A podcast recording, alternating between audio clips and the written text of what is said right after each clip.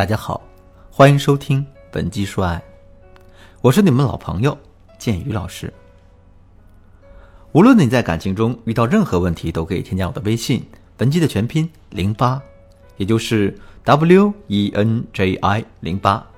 我们专业的导师团队会为你制定最科学的解决方案，帮你解决所有的情感问题。在挽回前任的过程中，聊天绝对是非常非常重要的一环。我见过很多挽回失败的案例，大部分呢都是栽在了聊天上。说到这儿呢，很多同学会说，跟前任聊天真的很难吗？我跟前任已经分手这么长时间了，可现在我们每天都能聊上几句，感觉还可以啊。其实啊，聊天和聊天它肯定是不一样的。我们分手后和前任保持一定的联系，这其实不是最难的事儿。问题的关键是。我们在和前任的聊天互动中，能否起到一个促进挽回的作用？如果在整个聊天的过程中，我们总是很被动，甚至是被前任一直牵着鼻子走的话，那两个人聊的时间越长，可能对我们挽回来说越来越不利。就拿我的学员小凤来说，她和她的男友小浩呢是朋友介绍认识的，交往三年，年初的时候两个人正式分手。至于这个分手原因啊，小凤当时还不知道。但周围的人看得非常清楚，就是因为他在这段感情里的姿态，我们叫价值位置太低了。她越是对男友好，男友就越是不满足，越是会挑她的茬，轻视她。你想想，即便她对男人这样的低三下四，最终呢还是男人主动提的分手。分手之后，小峰非常舍不得这段感情，于是呢就经常主动找他聊天儿每一次聊天的时候，小凤都是一副小心翼翼的样子，生怕自己说错什么惹对方不开心。可前任呢，却总是一副无所谓的样子，回复消息起来也是有一搭没一搭的。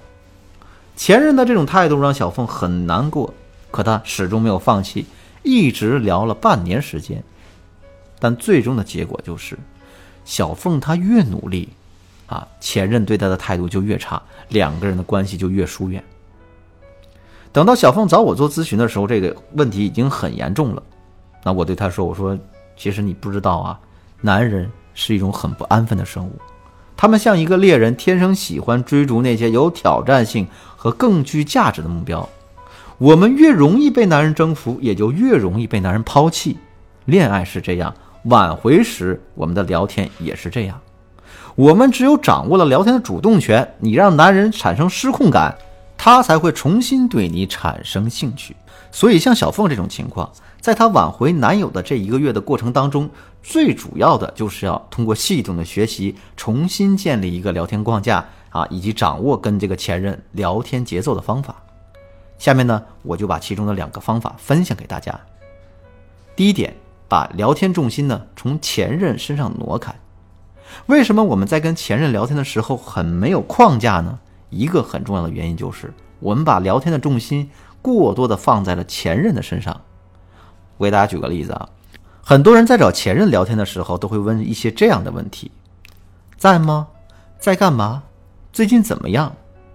你想要关心前任的时候呢，你也会这么说：听说你昨天生病了，严不严重？现在怎么样了？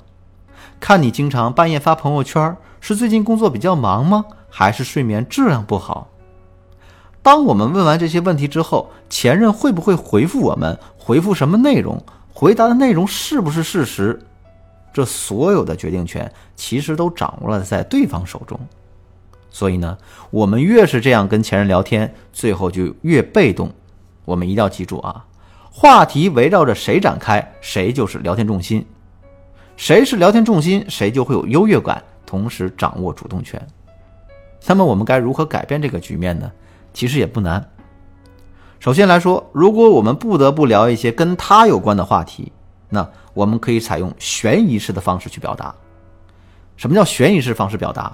只需要我们在表述每一件事情的时候，你不要把所有的信息都表达完整，或者是呢，你每讲完一点内容就故意停顿一下，去吊足对方的胃口。同样是表达对前任的关心啊，之前我们可能会说，看你经常发朋友圈啊，半夜发。是不是最近工作比较忙啊？还是你睡眠质量不好呀？现在我们可以这样说：我看你经常半夜发朋友圈，是不是？哈，不说了，不说了。当然啊，这种悬疑式的表达，操作起来是有些难度的。我们呢，最好还是多跟前任聊一聊有关于你自己的话题，或者是第三方话题。比如，你可以跟他这么说：“我有个好消息要分享给你，你猜猜是什么呀？”哎，你知道我最近去哪儿了吗？我想你肯定猜不到。当我们说完这些话之后，如果前任他顺着我们的话题去说，那聊天的重心自然就变成了我们。第二点。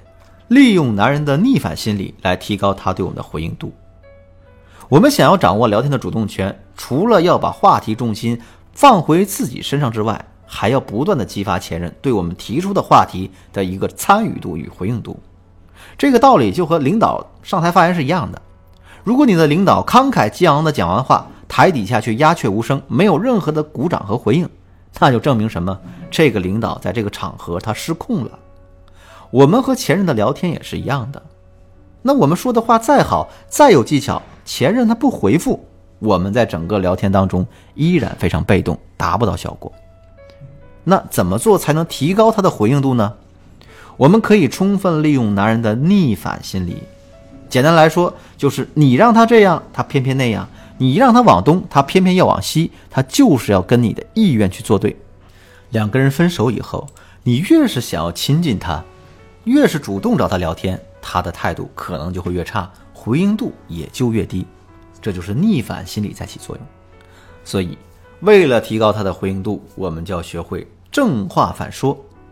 比如说，我们非常想让他回复我们的消息，可表面上我们却要这样说：虽然我知道你不会回复我的消息，但是我还要说什么什么什么什么。我们明明非常想挽留前任，非常想和他破镜重圆，但我们偏偏要这样说。过往也许让人留恋，但那毕竟已经过去了。